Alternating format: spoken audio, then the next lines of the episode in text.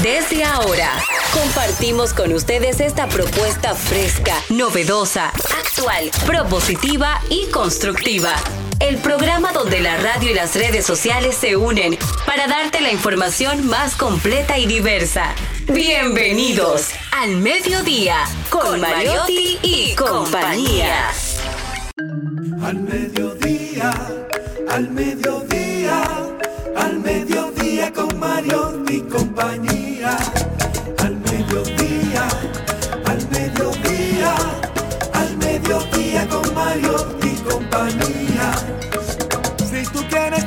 De foros alternativos y de twitteros rankeados, este programa es tu amigo.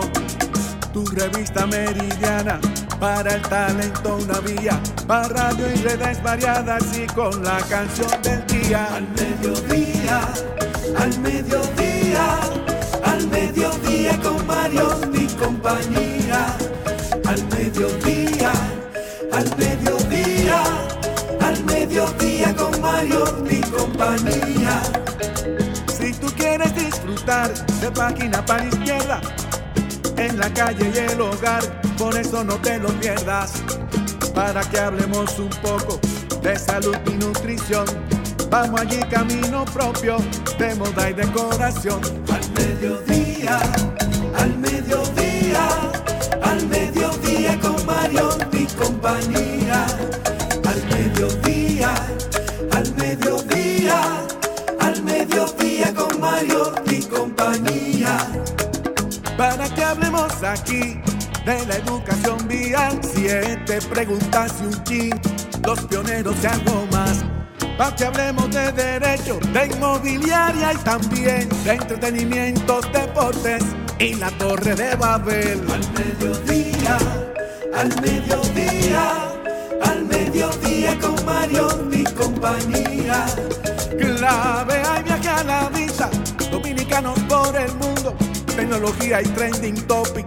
Dilo alto, dilo duro. Al mediodía, al mediodía, al mediodía con Mario y compañía.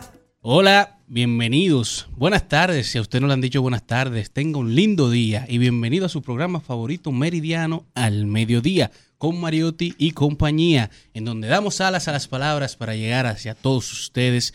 Información sin sufrición, diversidad divertida. El programa donde la radio y las redes se unen. Radio responsable. Recuerden que en la vida uno tiene que aprender a aplaudirse uno mismo, porque hay sacrificios que muchos no ven. Con ustedes directamente de la provincia de Monteplata.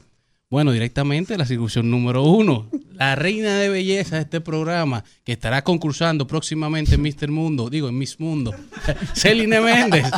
Tengo a Julio en la cabeza. Ay, Dios mío. Señores, buenas tardes, ¿cómo están? Eh, yo agradecida de poder compartir nuevamente con este público maravilloso que siempre se da cita al mediodía con Mariotti y compañía. Bueno, y con usted directamente desde Monteplata, la señora que yo vi el sábado, faja patinando en el mirador, Jenny Aquino. Y le vocé a sí mismo. ¡Adiós, buen mozo! se voltearon unas cuantas para saber quién era. No, sí. los, los sábados no se podía caminar, no hay gente en el mirador. Sí, en la tarde estaba muy bien, gracias a Dios. Nos pasamos súper bien. Gracias a Dios. Miren, hoy internacionalmente me dejé los lentes y tengo que leerlo desde de una distancia así como poco romántica para poder ver de cerca no, tengo que verlo de lejos. 19 de febrero se celebra el Día Internacional contra la Homofobia en el Fútbol, en homenaje al nacimiento de Justin Farchanut, un, el primer futbolista de la élite en reconocer públicamente su homosexualidad. Fue en 1990 y después de aquel hecho, Farchanut fue expulsado del equipo y objeto de burla por algunos de sus compañeros años después y tras una acusación falsa de violación, el, el jugador entró en una profunda depresión y se suicidó en 1998. Así que hoy se celebra, se, bueno, se conmemora realmente el Día Internacional contra la Homofobia en el Fútbol. Qué bien. Y no se celebra más nada hoy. Bueno, también el Día de los Presidentes, que se acuerdan que hay ese, ese monte espectacular en honor a ellos. Se celebra el tercer lunes de cada febrero y su principal objetivo es homenajear al primer presidente de los Estados Unidos, George Washington y Lincoln, así como todos aquellos que han desempeñado este importante cargo a través de la historia en la nación de americana. El problema es que no tengo lente y casi no veo bien ese que voy mirando y leyendo. Y saben que todo el mundo, los muñequitos, hemos visto ese monte donde están tallados. Eh, Exacto. ¿Tú has ido algún pues, día? no, me gustaría ir. Yo también quiero ir. Yo Yo lo, he visto en películas también. En ¿Dónde que serie. está ese monte? Ni idea. Ahora hasta yo quiero saber. Bueno, ¿tú no has ido? No. A ese monte. Tenemos que ir a una excursión Aquí hay, aquí el Gran Cañón, dice. y a la, a la- a la Niagara Falls. Ujú. Señores, y nosotros continuamos y regresamos con el guion. Al mediodía,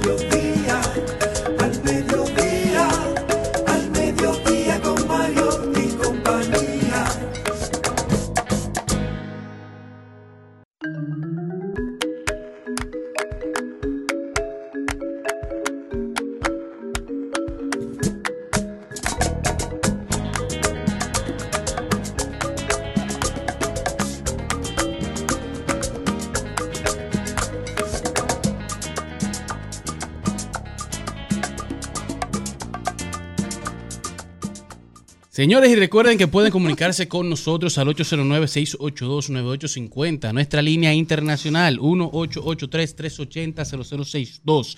Nuestra transmisión en vivo siempre por Rumba 98.5, Cool 106.9 y Premium 101.1. Todos los sábados y domingos pueden ver el resumen de la semana, lo mejor de la semana del mediodía por Telefuturo a las 12 pm y nuestra transmisión de lunes a viernes en vivo por nuestro canal de YouTube al mediodía radio. Recuerden también que pueden agregarnos nuestras redes sociales, ex, Twitter, digo, Twitter, ex, TikTok e Instagram al mediodía radio y nuestro correo al mediodía radio arroba gmail.com. Pero si escriba al correo y no le responden, escriba al DM de Malena de Jesús Kelly, que la productora seguramente lo atiende al guion. Te tiene que haber subido ya, ¿verdad? Hoy tenemos, hablemos de seguro con nuestro experto Juan Osiris Mota, que estará trayendo un tema muy interesante. Cosas que no son tan comunes que las personas aseguren, pero que sí aseguran. Tenemos también deportes con Carlos Mariotti rodando por el mundo. El comentario de Maribel Contreras, si llega, salud y bienestar. Hoy estará con nosotros la doctora María Francisca Matos, nutricionista, que trae el tema ¿Qué pasa con la comida recalentada? Ha- Hablemos de tecnología. Y también tenemos hoy repaso y repaso con Maribel Contreras, una, una participación emblemática en este programa. Y Maribel trae hoy como invitado a Mariano la Antigua. ¿Está emocionada? Yo sí, yo vengo versión fan porque lo amo. Amo Mariano. Mariano, Sí. para los que no saben, es vocalista Sí. y líder de la agrupación Al Hadaki, que hoy estará con nosotros. Eso es cuando Jenny tenía 25 años. No, mi amor, No, no menos. se vayan, muevan de Menos, ahí, que nosotros apenas arrancamos. Al mediodía,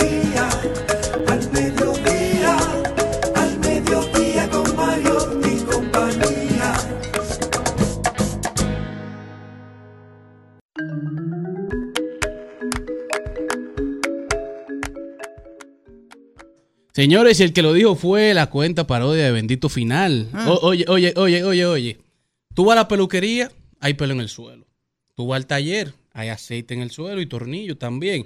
Ahora, tú vas al banco y no hay un peso en el suelo. Hasta- Nunca. Hasta el lapicero te lo amarran para que no te lo lleves. Es verdad. Si, si te Nunca había visto. uno. Sí, sí, te cierto. aparece. Es cierto, es cierto, es cierto. Porque Me antes era el encanta. lapicero como del lado del cliente. Y Ahora con, la, no. con la marca y tú puedes No, llevártelo. ya no. Ya el lapicero te lo presta la cajera. eh. Si ella tiene. Este, este está muy bueno, les tengo otra. Dice, solo porque anduvieron siete años de novio no significa que se van a casar. Mi tío estudió medicina seis años y ahora es DJ. O sea que... Son- son Cole- datos. Ajá. Son datos. Ahí están. Es como encontrar la pasión en tu vida realmente. Mira, a ver, a veces tú haces una carrera universitaria, casi dos con posgrado, con un matrimonio, con un noviazgo, y al final no llegas a un diplomado en el, en el matrimonio, porque termina amante de los cuatro meses, sí. Así mismo Hay es. que ver, hay que ver, hay que ver. Lo que hay que disfrutar, disfrutarse el, el cambio. El proceso. Ya. Bueno, señores, y el que lo dijo fue el poeta maldito, el favorito del productor de este programa, el poeta maldito. Charles Bukowski, como diría el don productor. Y Charles dice, nadie puede salvarte excepto tú mismo, y vale la pena salvarte. Es una batalla que no se gana fácilmente, pero si hay algo que valga la pena, ganar es esto. Así que ya saben, señores. Ay, lo dijo Jenny, uno para cerrar. Ay, ay, ay, ay, espérate que estoy buscándolo. Porque es que no tengo lentes, entonces Ah, tengo la vista está un poco, ya tú sabes Cam- que voy- cambia el chip. Sí, sí, sí, sí. Está Ah, oye, qué chulo, sí, este me gusta mucho. Qué hermosa te ves con ese brillo de labios. ese aceite de tres empanadas que me comí. Ya tú sabes. Vámonos, Álvaro, llévatelo que está muy...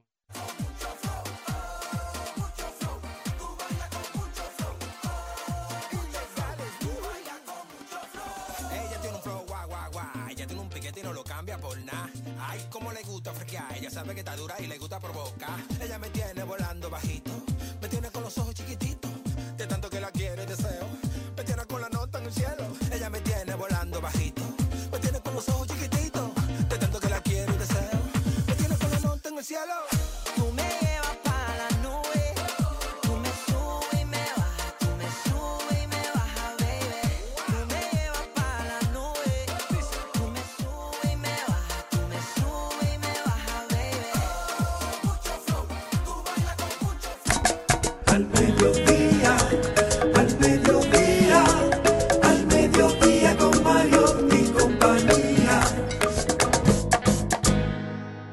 Presentamos 2020. 2020. Salud y bienestar. En Al Mediodía. Con Mariotti y compañía.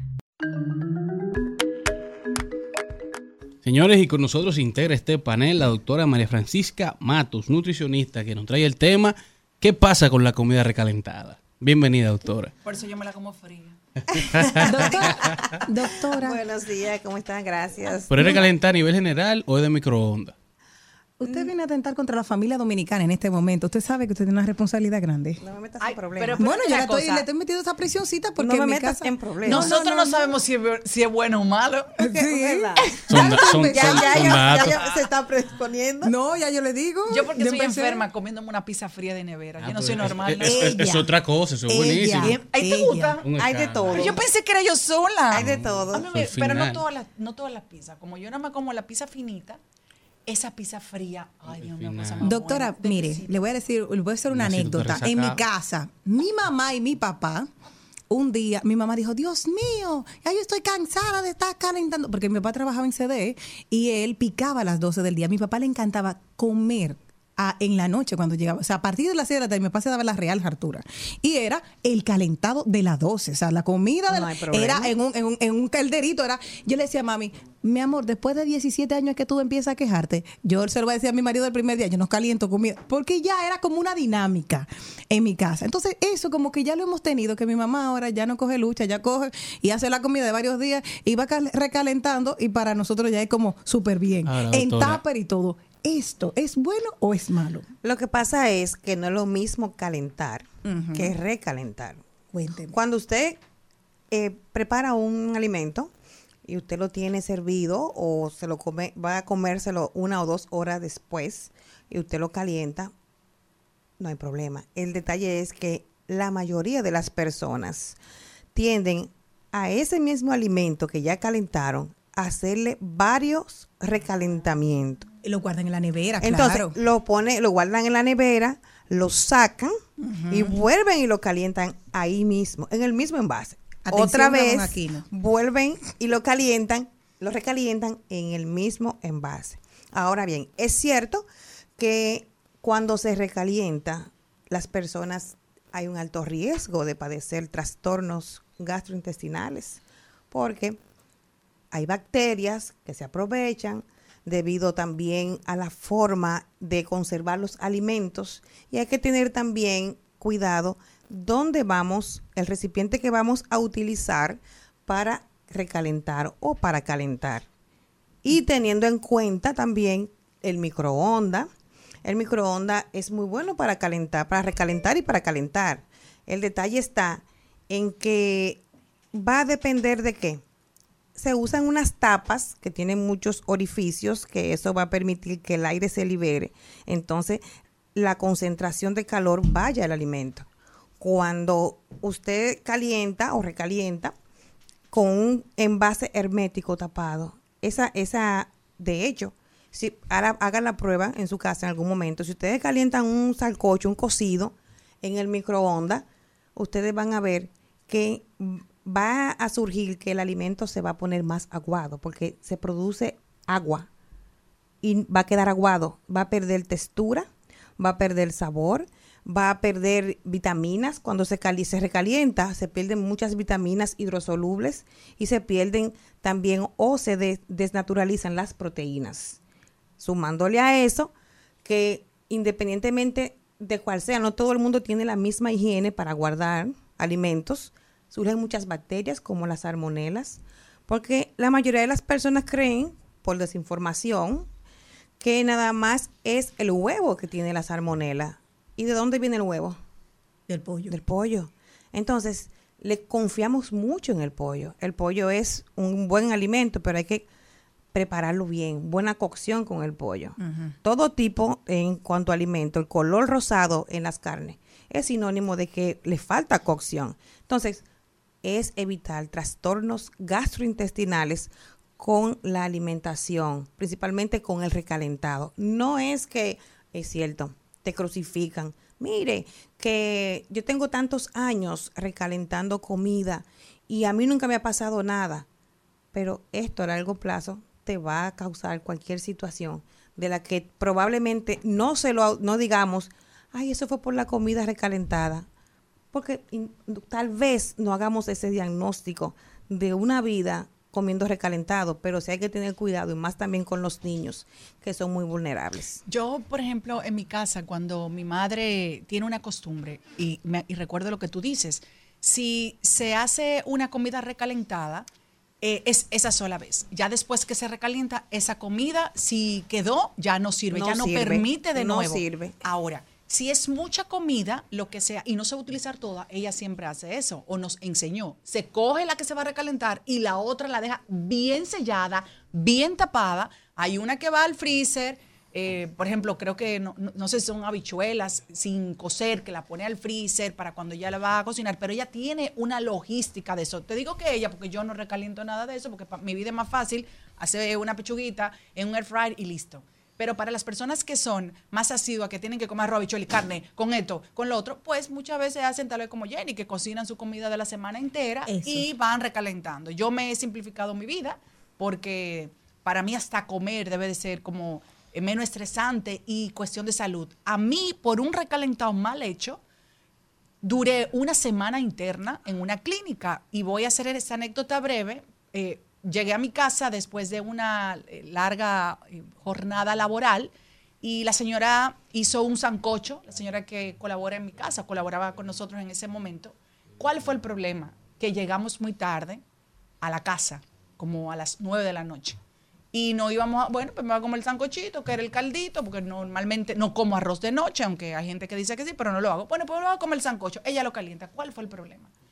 Eh, a nadie en mi casa le cayó mal. A mí en la madrugada tuvieron que llevarme directamente para la clínica. Eh, duré, me llevaron de emergencia, llamamos a Fernando Contreras, que es amigo de nuestra familia.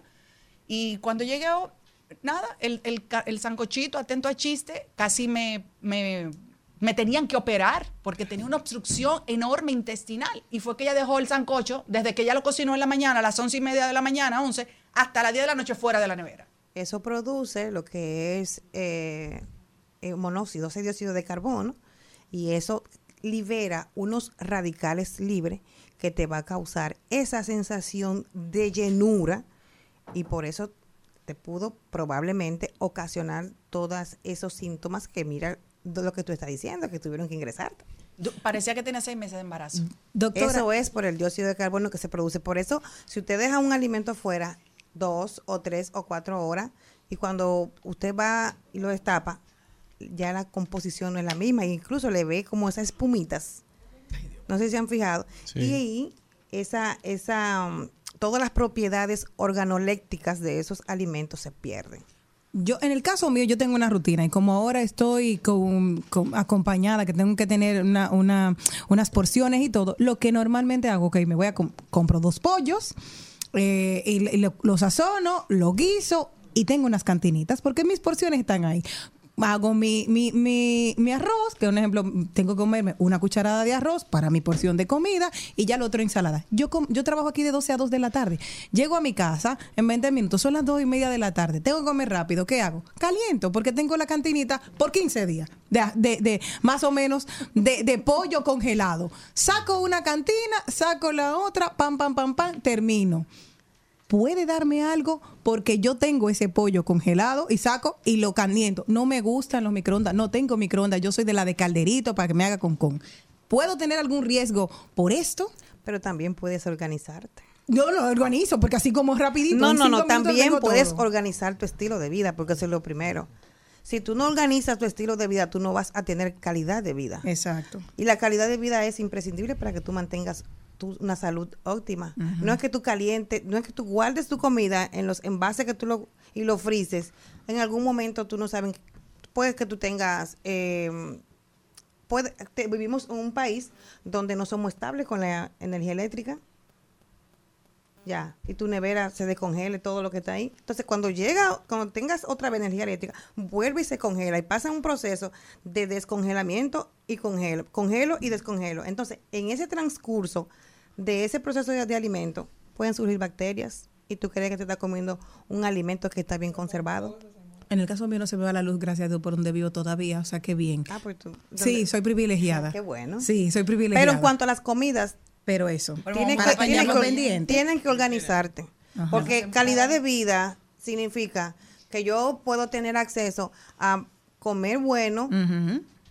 No, no significa que tengo que comer mucho, sino comer bueno, comer saludable, comer cosas que me aporten nutrientes a mi organismo para evitar después, eh, qué sé yo, enfermedades secundarias. Porque independientemente de que te, tengas un aspecto delgado, no significa que tú vas a estar en salud todo el tiempo. Claro. Doctor, yo tengo dos preocupaciones grandes. El dominicano, la cena del 24.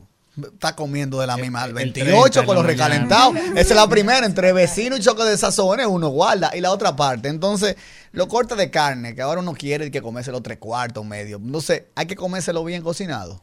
Preferiblemente. Yo, por lo general, cuando usted ve ese color rosadito en las carnes, es sinónimo de que le falta cocción. Pero para el gusto de los colores, ¿verdad? Y cada quien es responsable de lo que eh, eh, desea eh, ingerir. Bueno, me quedan días porque yo me la como bueno, Entonces, es preferible que tener una buena cocción, además de que no es en tu casa. Usted no sabe de qué manera. El manejo. El manejo que tienen eh, con, con lo que es las carnes eh, exteriormente. Hay Ahora- que tener cuidado. En cuanto al 24, es verdad. Hasta yo también me lo comía porque yo estudié obesidad y, y nutrición y todo eso, pero yo no era nutrióloga cuando nací. Y en mi casa me la daban calentada también, la 20 25 y 26. Pero a medida que uno se va concientizando, que uno va aprendiendo y tú vas eh, estudiando y, y viendo que no es factible, usted dice, bueno, déjame yo modificar algunas conductas alimentarias y también eso me funciona, se lo reproduzco a los demás porque hay muchas personas que hacen las cosas por desinformación. Es igual que las personas obesas y demás que tienen, les, les hace falta mucha información. De hecho, en mi consulta privada yo trabajo de una manera diferente. Yo trabajo educación alimentaria principalmente. Te enseña a comer a la gente. Enseñarlo a comer. No decirle esto es malo, esto es malo. Usted me no, enseña yo no a comer. le digo, yo no tengo que, eh, mira, el paciente que tiene sobrepeso y obesidad, si va a una consulta de nutrición y obesidad para corregir el peso, y usted empieza a decirle, usted está así porque usted come, y usted tiene que dejar de comer esto y esto y esto y esto, ese paciente no va a volver. Jamás. Porque ese, ese Claro, paciente lo que se... boche. Lo que va, dice, pero yo voy a pagar mi dinero. inversión de comida. Porque si estoy ahí es porque lo sé. ¿Entiendes? Cada quien sabe lo que tiene. Ahora bien, la mayoría de las personas que tienen sobrepeso y obesidad, lo que necesitan es educación. Educación alimentaria. Que usted le diga cómo hacerlo. ¿Cómo hacerlo? Porque usted le dice, mira, usted tiene que hacer esto, esto y esto y esto. Enséñeme. Es enseñando a las personas. No tenemos en las escuelas una, un programa de educación alimentaria. Entonces, ¿de qué manera van a aprender si no tenemos la capacidad para enseñar? Tenemos que enseñarlo. Y en ese, basándonos en esa educación alimentaria, yo he tenido un éxito, eh, oye, que eso es inigualable, porque lo primero es ahí que se enfoca todo. Y hace una adherencia al proceso, que yo le digo, pero ya está bueno, ya yo no te quiero aquí, ya, ya. Ya tú aprendiste. Ya tú aprendiste, no, doctora, yo tengo que seguir viniendo aunque sea cada seis meses. Claro. Doctora, ¿y existen alimentos que no se deben recalentar? Claro. ¿Cuáles? Por ejemplo, el salcoche, como te dije, los cardos no se deberían de calentar, Ah. de recalentar. Porque, porque es que producen mucho monóxido. También cuando lo recalientas en microondas, el microondas lo que hace es que te recalienta, no te recalienta la parte central del, del, del alimento. Si lo vas a recalentar, o preferiblemente tendrías que ser en estufa En una ollita. en una, en una- de hecho eh, también hay guías que te dicen no- en qué tipo de estufa es bueno calentar que es la, la, la- la de cerámica La vitrocerámica. la vitrocerámica pero imagínese usted le vamos, le vamos- le vamos a pedir vitrocerámica a todo el mundo no, No, aquí no hay. pero es mejor recalentar en la estufa calentarlo en la estufa Y aparte Eso. de los caldos, aparece otro. y el, las papas, las papas no son buenas para calentar porque tienen mucho almidón. Entonces, cuando se calientan, no producen agua. Lo que hace es que se, se hace como una, como una mezcla, como una, eh, se, se pone como pega, pegajosa, algo así, no y no queda bien. La papa no se calienta. Y entonces, doctora, ¿cuál es su recomendación para esas personas que trabajan en una oficina y tienen esa comida empacada del viernes? para calentarla hoy a las 12. Mm, organizarse, organizarse, Sí. organizarse. Eh, en la vida todo se puede, y más cuando uno, en- basándose en el amor propio, uno se organiza y hace las cosas para mejorar su estilo de vida, principalmente por salud. Porque si, si usted no tiene salud, usted no es feliz. Pero tampoco queremos asumir un estilo de vida que nos haga infeliz. Pero como quiera dice y como quiere es un problema, porque si usted se siente bien y usted con lo que usted está haciendo, pero tal vez no lo está haciendo bien o no es la mejor forma, usted se concientiza y va quitando un poquito y mejorando actitudes con su alimentación, porque somos lo que comemos. Sí. Por ahí hay una máxima muy popular que dice que tu alimento sea tu medicina y tu medicina sea tu alimento. Malene Piña, Si no, come piña ahora. vean las, las Pero de estadísticas de ¿eh? cáncer. Vean las de estadísticas de cáncer, véanla. Que la alimentación está muy estrechamente ligada con la aparición de cáncer. Y la gente se pregunta, ¿y qué tanto cáncer? ¿Y qué tanto esto? Yo estaba en una actividad en el, en el Instituto de Oncología y estábamos hablando sobre eso mismo y hablando con un profesional del área. eh, a mí se me, se me aguaraparon los ojos de, de ver cómo se ha triplicado la población diagnosticada con cáncer de mama en, en mujeres, obviamente, mayor, mayormente. Eh, y yo dije, Dios mío. Y entramos en esa, en esa dinámica, ese profesional de la oncología y yo, de la importancia de la alimentación, en todo el sentido de la palabra. Entonces, tenemos que tener buenos hábitos de alimentación, ejercicio y dormir bien, hidratarse bien. Si usted duerme bien, come bueno, saludable, sin dejar de comer. Porque No muchas personas, hambre. Muchas personas creen que, ay, estoy a dieta, palabra que yo, yo satanizo esa palabra. Es un estilo de vida. Esto es exacto, es un tu estilo de vida, principalmente, porque si tú no haces las cosas por tu salud, si tú tienes tu pareja y tus hijos, tu amigo, tu hermano, tú lo vas a hacer por otro. No lo vas a hacer por nadie. Doctora, hay algo, ya todas las personas que nos están oyendo y que van en su vehículo están depresivas porque usted ya ha dicho todo lo que no se puede calentar. Algo que sí se pueda recalentar, que ellos sepan. Ah, también tienen que tener cuidado con el arroz. Ay, ay, ay, ay, Porque doctora. el arroz tiene, tiene unas esporas que son resistentes al calor. Mm. Y más Sí. cuando lo dejan en, en la, en la estufa, ¿verdad, doctora? Sí, Ahí. son resistentes al calor. Y muchas personas de... eh, yo estaba leyendo un artículo sobre eh, la Sociedad Europea de, de- de Alimentos, que ellos quitaron también, antes se servían diario a las personas en restaurantes, le ponían un poquito de arroz al lado. Ya eso lo, lo eliminaron. Porque tú sabes que en los restaurantes, ustedes saben que... Con el- lo Se que arroz de dos meses ahí. Entonces... Está ahí de Navidad. Entonces, eh, esos, esos arroz con esas esporas que no, que son resistentes al calor, las personas tienden a manifestar eh, contra, eh, o sea, eh, problemas gastrointestinales. Y por eso es también, hay que tener cuidado. No me ha dicho ningún alimento que puedo recalentar. Es porque el detalle no es recalentar o calentar. El detalle es que usted tiene que cocinar para comer. Ahí está. Ok, perfecto. Ya saben todos los que nos están oyendo, no se puede recalentar nada. Doctora, una última recomendación para toda la audiencia desde el mediodía. Bueno, Ya yo sé por qué mi papá está así. No Mi recaliente. papá cumplió 30, y- es verdad, 83 años, no está enfermo ni nada, pero ese hombre ni loco come recalentado. es un estilo de vida.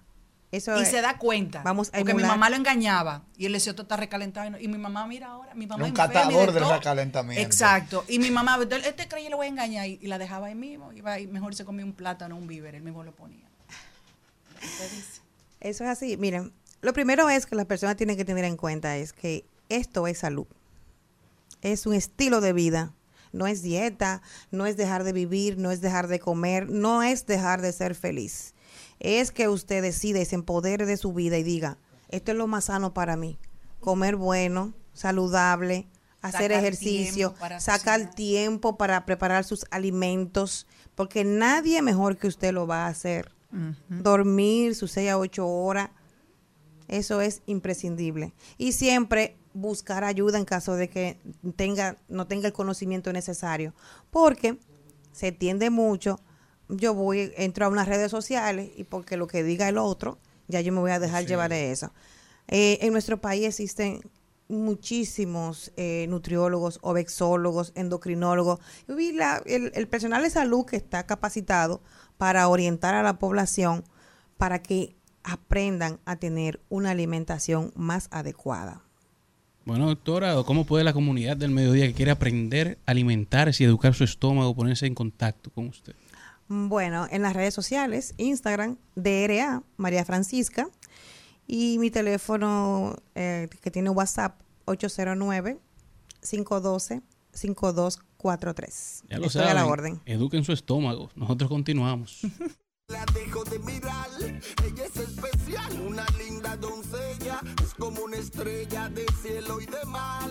Quiero pasar toda mi vida con ella, para mí en la vida nadie es más especial, es que solo contigo. Al mediodía, al mediodía, al mediodía con Mario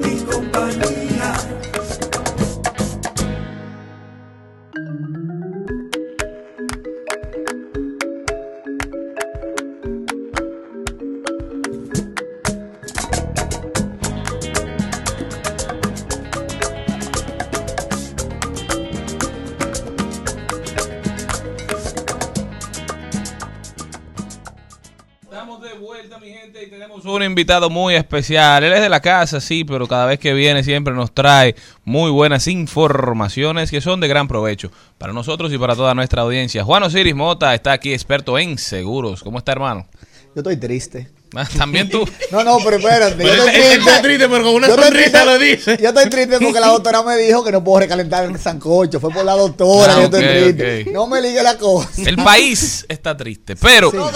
Juan Osiris, Está triste el país. cosas que no son tan comunes que las personas aseguren, pero que sí se aseguran.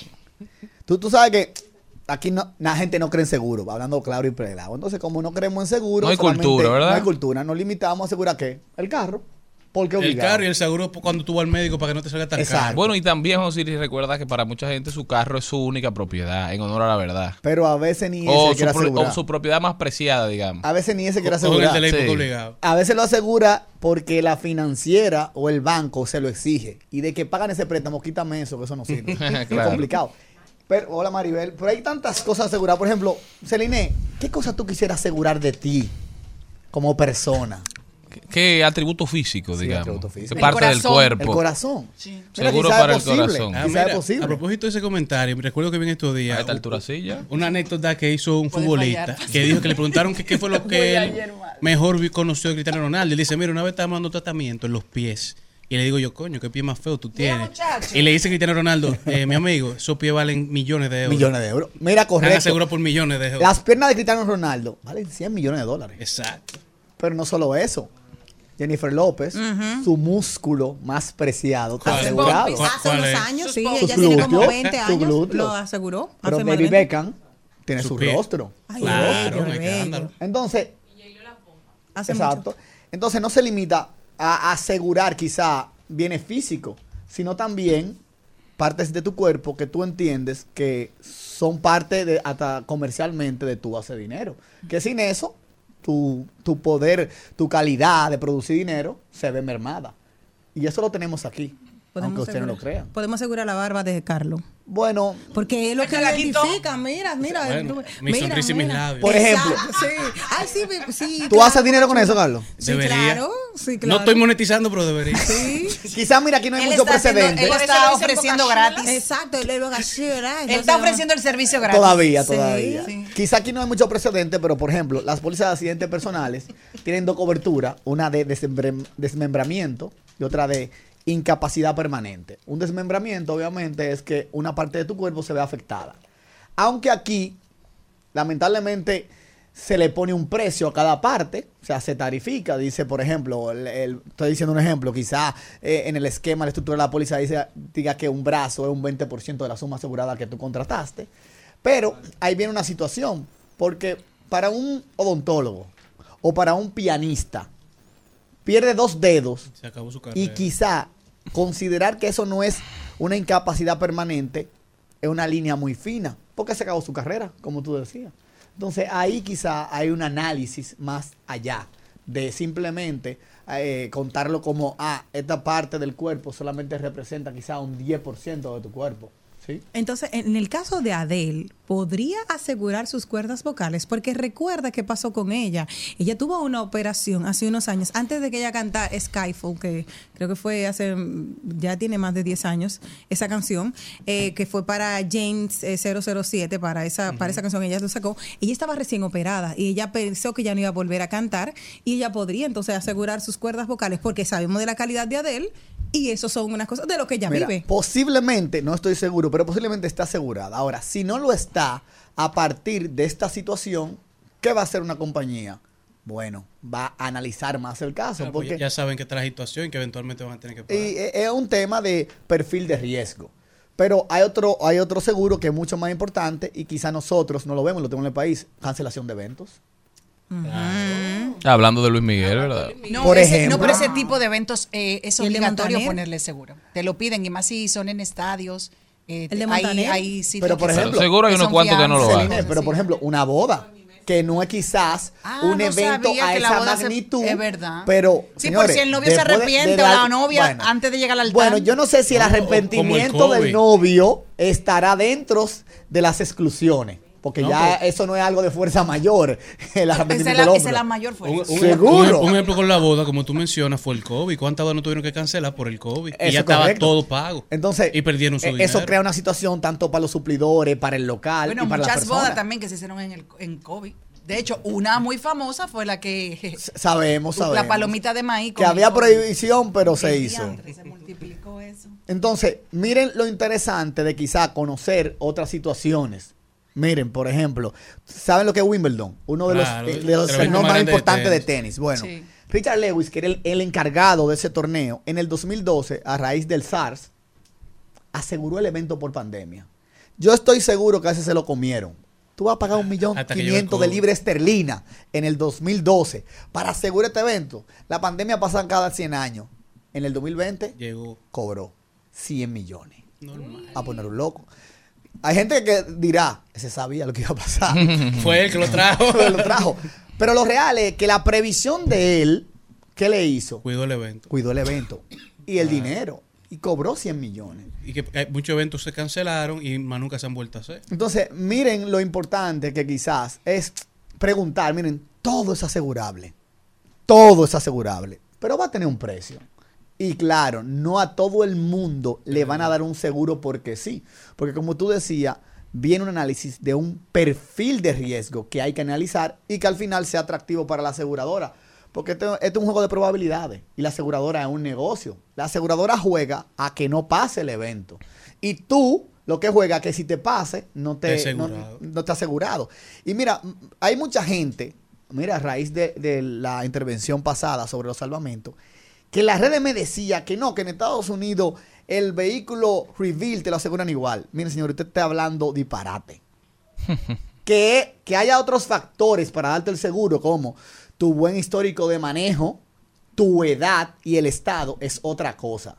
Pero la condición del carro como tal No es. es un análisis. Porque no es verdad que un carro resamblado y un carro sin choque tiene el mismo riesgo. Eso no es verdad. Eso es un análisis técnico. Ahora, te van a dar el seguro, te lo pueden dar. Inclusive hay aseguradoras que tienden a arriesgarse más por un tema hasta de estrategia comercial, de que quieren acaparar más negocio, pero una estrategia comercial. No necesariamente va al análisis técnico. Entonces, hay que asegurarse, señores. Sin miedo al éxito. Juan Osiris Ahora, espérate, antes de... Charlie me preguntaba que si se aseguran... No, yo no, porque un amigo me, me escribió Así cuando que- escuchaba esto y me decía, ven acá, ahí la, la candidatura política se aseguran. Mira, todo se asegura, pero ahí va un perfil de riesgo. Y dependiendo del partido que esté en oposición al gobierno, yo creo que le va a costar un o menos. Los seguros Vamos de a vida han tenido, eso. han tenido un no tengo que pagar sabes, dinero. sabes que los seguros de vida siempre tienen un repelús porque normalmente siempre vemos que la, el- el- termina asesinándole el esposo o la esposa que siempre Oh. hacen una... Sí, la, nosotros Para como... seguro. Está Sí, exacto. series. Oye, me dicen, las mujeres para relajarnos lo que vemos son series de asesinatos. Y es verdad, o sea, y de, y de CSI y de cosas. Dicen las mujeres, bueno, pues yo sí, para relajarnos, las mujeres lo que vemos es cosas de, de misterio y de, y, de, y de asesinato y de serie, discovery, de todo lo que, investigation y, Y- y- todo lo que y tiene que ver de con eso. Exacto, mira. Por eso esa mente maquinando se vuelve más maquiavélica. Dejen esa serie. Gracias. Entonces, y es para relajarnos y para dormirnos. Oye, para relajarse, una y serie de dormirnos. asesinatos. CSI, Detención. FBI, ya tú sabes, todo por ahí, mentes criminales. En el caso de, de lo que son los Seguro. seguros de vida, ¿hay un incremento? ¿No hay un incremento de eso entre parejas aquí en República Dominicana? ¿Tú qué me puedes decir? de Mira, el mercado siempre va evolucionando y realmente el tema del seguro de vida, que yo espero que cuando Celine y Charlie sean diputados, Amén. legislen a favor de quitar ese impuesto eh, a- al seguro, porque que los seguros no pueden tener un impuesto selectivo al consumo. Es una necesidad. Claro. Eso no es un bien de lujo. Entonces eso quizá permea o imposibilita la capacidad de que más dominicanos accedan al seguro de vida. Ahora, el mercado va cambiando. Y por ejemplo, en México, que incrementó la hora, por ejemplo, de secuestro, entonces comenzaron a eliminar ese tipo de cobertura. El tema de suicidio está eliminado de muchas pólizas Claro. de, de vida, creo que, que prácticamente de todas, no lo sé, pero la mayoría la tienen eliminado porque Sí. tienen que ser eventos fortuitos, o sea, accidentales, ¿entiendes? Y obviamente, si tú tienes una condición o, tienes, o juegas un deporte extremo, eso va al análisis de perfil de riesgo. Entonces, a número, mira, no te sé decir esa actitud si en República Dominicana ha aumentado el seguro de vida. No, no, no, no lo sé realmente, pero tengo eso para tarea. Perfecto, gracias. Juan Osiris Mota, nuestro experto in-house de seguro, que yo siento que es lo que tiene que dedicarse a trabajar de- desarrollo de marca personal. Siempre anda lasqueado con su, con su logo, con sus iniciales. Osiris, ¿cómo puede la gente comunicarse y contactarte contigo? Lo más importante es que las asesorías son gratis. Juan Osiris Mota en mis cuentas personales o a la de la firma Clos Consultores. Anímense, hablen conmigo. Yo no hablo tan bonito, pero le digo cosas importantes. Siempre. Ya, ya saben, señores, nosotros continuamos. Tal vez fue el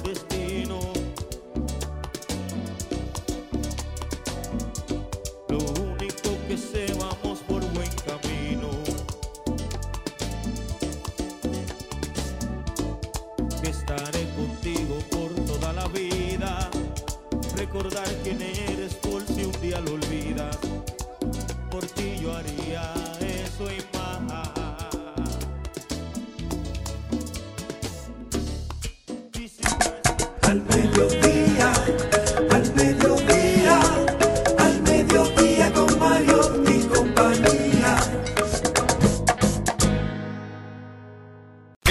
Al Mediodía dice presente. Dice presente el músculo y la mente. El músculo y la mente. Estamos en deportes.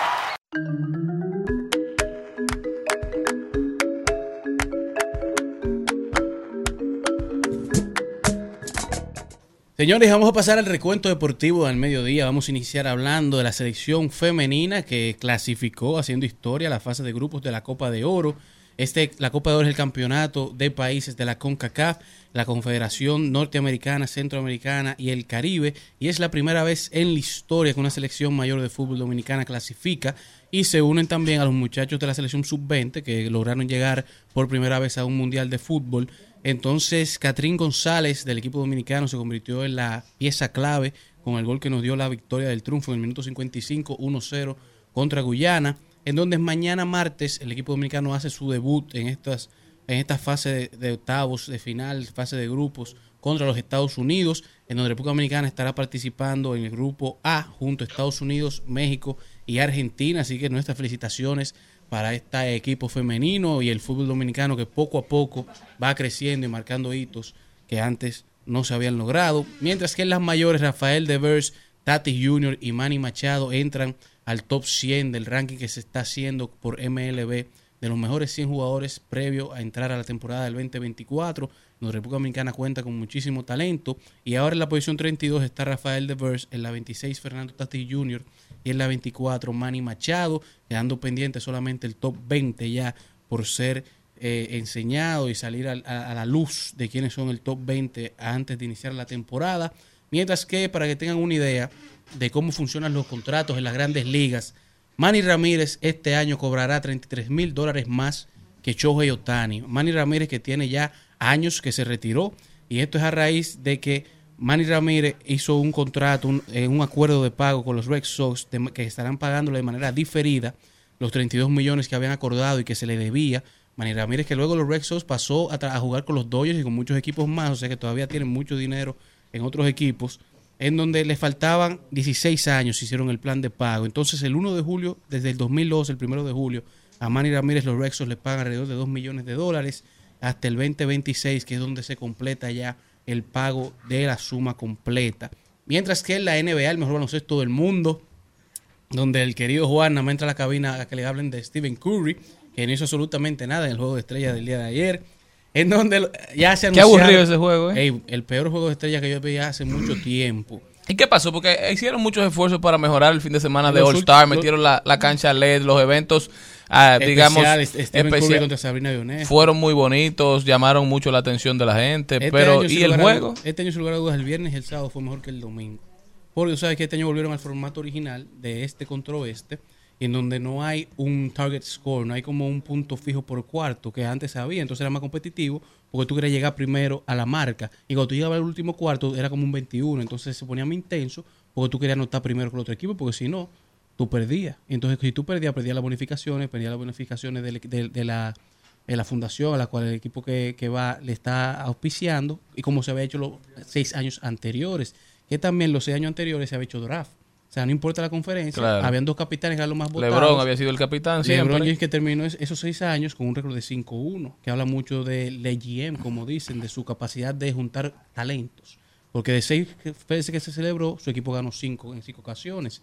Pero este año, óyeme, un partido que terminó cie- 211 a 886. Primera Oh, vez en la wow. historia que terminando la primera mitad ya hay un equipo con ciento y pico puntos. En un juego de Te habla de la poca, o sea, hubieron tres faltas solamente en el partido, la, la más bajita en la historia, y nada más era ofensivo, pero era súper aburrido. Yo personalmente, quedaban ocho minutos del segundo tiempo, me fui a dormir. Ni lo terminé de ver, de lo aburrido que estaba, verdaderamente. Yo Entonces, creo que vi el segundo cuarto y no, no seguí viéndolo tampoco. la NBA tiene que buscar la manera de integrar lo mejor de los dos mundos, la de, la, de, la, de la forma que estaba haciendo en, años, en los seis años anteriores y la versión que se hacía previamente, y unificarlo y buscar la manera que sea más competitivo y más atractivo para los mismos jugadores. Porque verdaderamente ayer fue el juego más aburrido que yo he visto del juego de estrella en mucho tiempo. Pero también, tú sabes, este fin de semana se aprovecha y se anuncia quiénes son los finalistas para la clase del Salón de la Fama. Entonces, el Salón de la Fama de Baloncesto tendrá a John C. Billups, una estrella de la NBA, Vince Carter, uno de los mejores donkeadores de la, de la historia, Jerry West, que es el logo de la NBA, ahora entra, ya está como jugador, pero está entrando como ejecutivo. Y estos son solamente tres de los 14 de la clase del 2024. Mientras que el equipo Indiana ganó la competencia de habilidades, que estaba compuesto por Matt Horn, Miles Turner y Tyrese Halliburton. Damian Lillard se llevó la corona de la competencia de tres regular con 26 anotados. Y también se llevó el MVP del Kobe Bryant Award del Juego de Estrellas. Mientras que Mike McCollum se llevó el- la, corona del torneo de donqueos. Se convirtió en bicampeón, ganó el año pasado y ganó este año. Ese muchacho que juega en la Liga de Desarrollo, sin lugar a dudas, ha salvado en estos dos años la competencia de donqueo, ha hecho que sea interesante.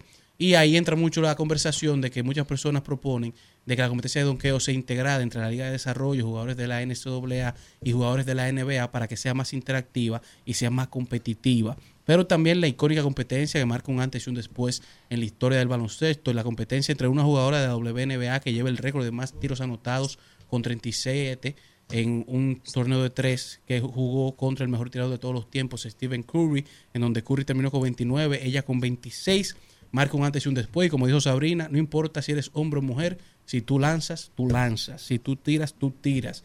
Ya concluyendo así, como mencionaba el señor Mariotti, la cancha de LED fue el protagonista, la protagonista de este fin de semana de estrella, una cancha súper interactiva, súper dinámica y que verdaderamente la NBA se mantiene innovando en el mundo deportivo. Así concluimos este recuento deportivo de este lunes.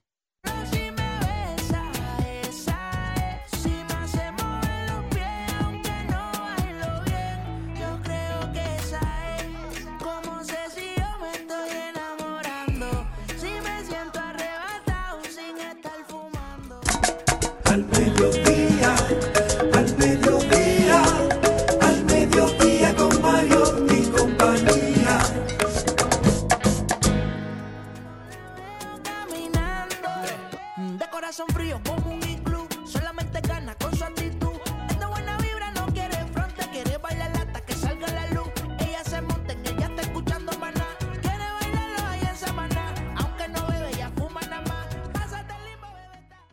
Vamos a rodar por el mundo, señores, y me voy para Estados Unidos, específicamente para Connecticut, donde una mujer se hizo prueba de ADN y descubrió que tiene 22 hermanos y uno de ellos es su exnovio. ¿Esto por qué?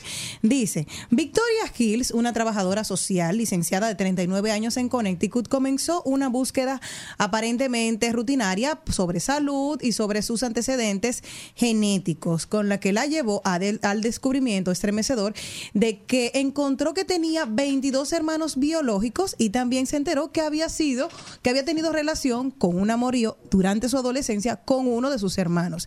Y es que los resultados abrieron la puerta a un mundo previamente desconocido. Los hermanos biológicos de ella eran porque su verdadero padre biológico era el médico de fertilidad que había tratado a su madre y sin su consentimiento, o sea, con la madre de Victoria, había, la había a ella embarazado, o sea, había utilizado su esperma para embarazarla y esto dio como resultado que ella había encontrado a estos 22 hermanos y entre ellos un exnovio que tenía. Dice, ahora saben que hay una política y que Francia se sumó hace unos seis años de que no hay una...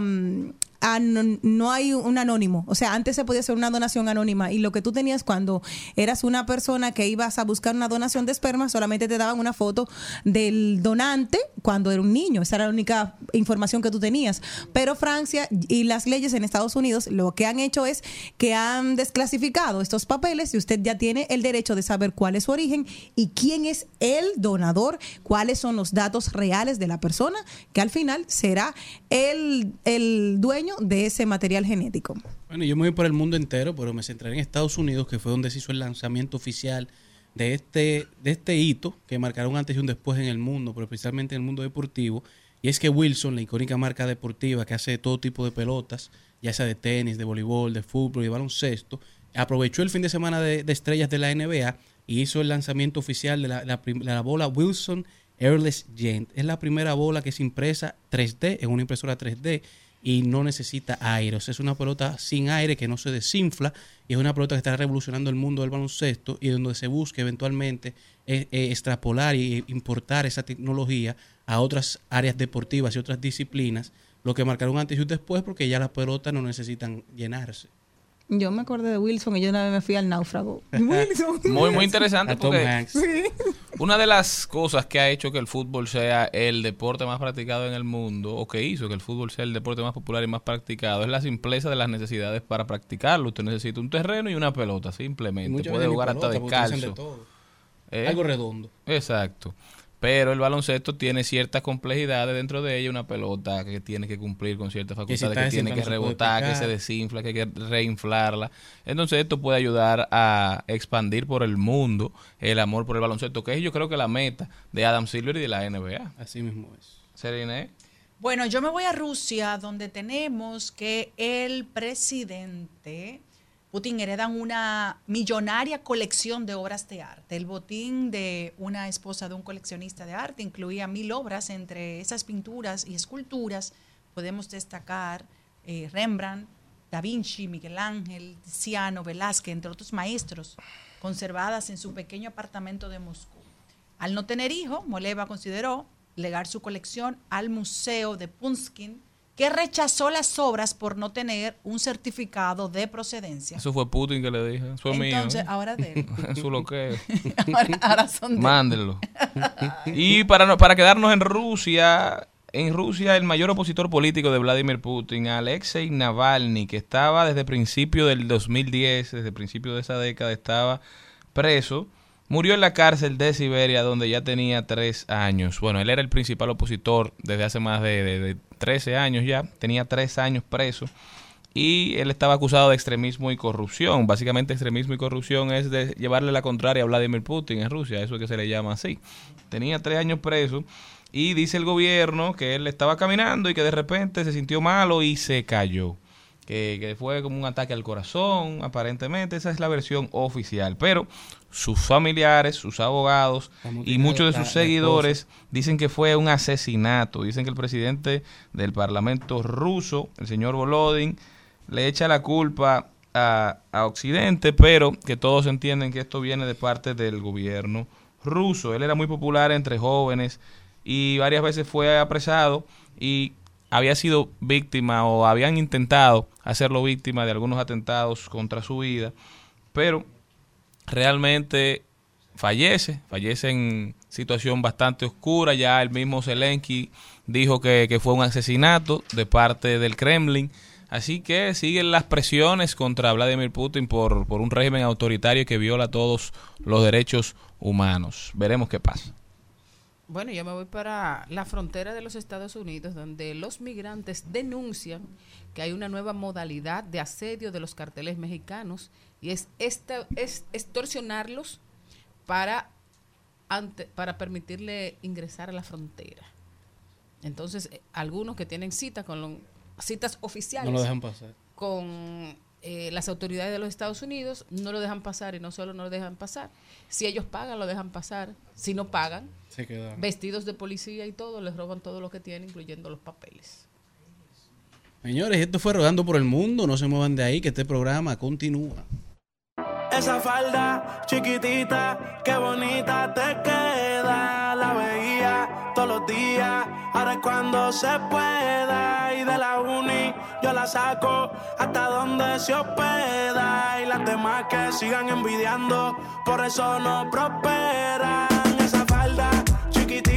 Ay qué bonita te queda. Yo la veía todos los días.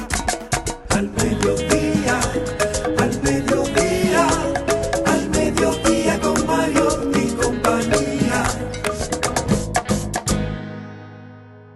Sos- Tomas mi alegría y mi tristeza como tu rompecabezas. Y solo soy para ti ese beso olvidado.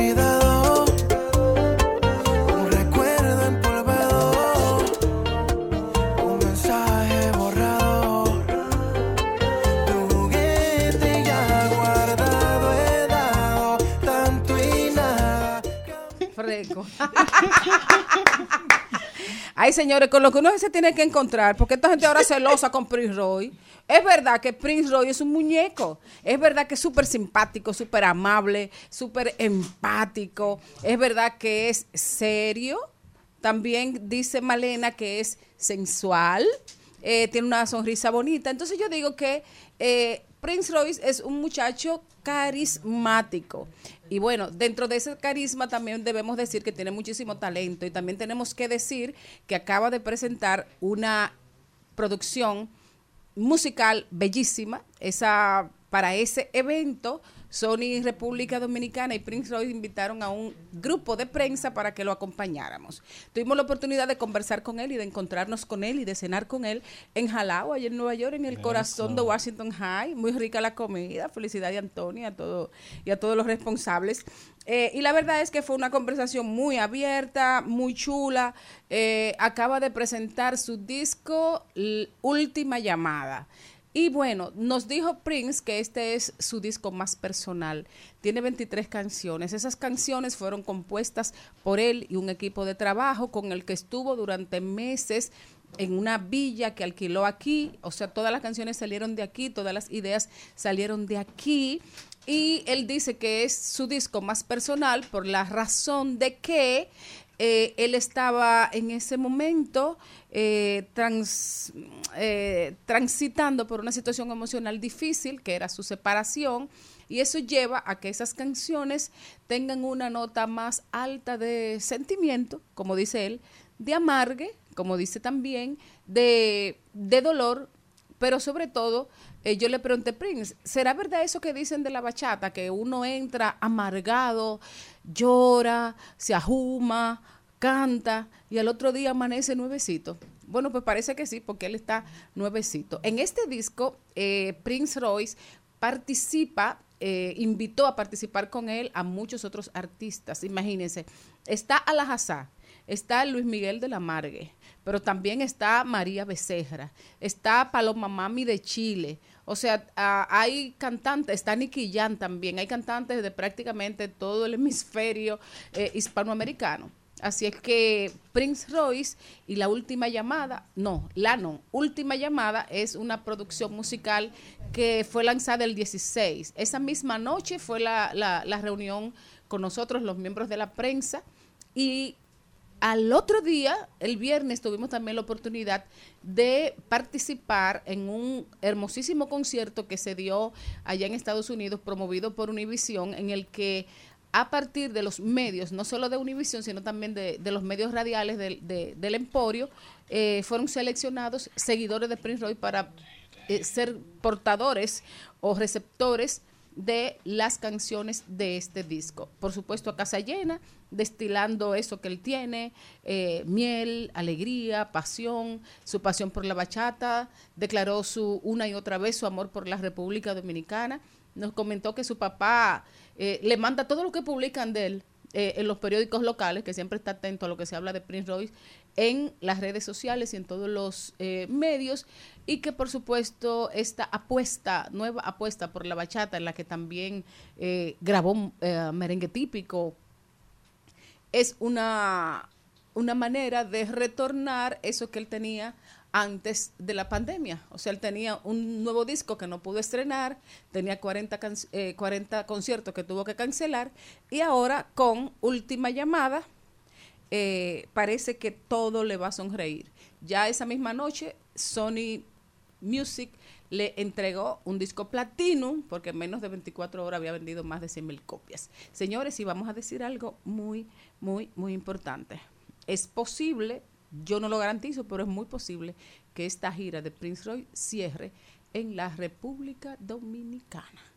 Así que nuestro abrazo para Prince. Eh, no se pierdan, última llamada. Yo le pregunté, Prince, ¿y, y si tú hubieras tomado esa llamada? Nadie sabe, nadie sabe lo que hubiera pasado. Pero a veces, eh, a veces uno está mirando el teléfono y llama de- esa persona con la que uno quiere hablar y uno no la coge. O sea que no se sabe ni lo que el otro te iba a decir ni cómo tú ibas a reaccionar.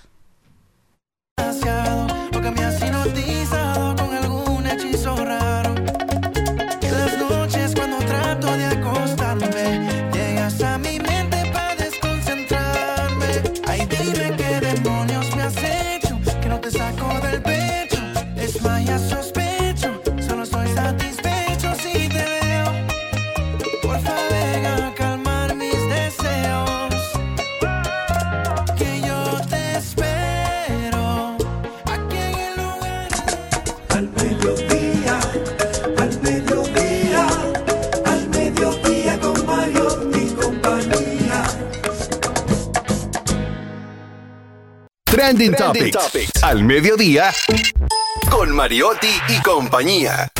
Presentamos Trending Topics.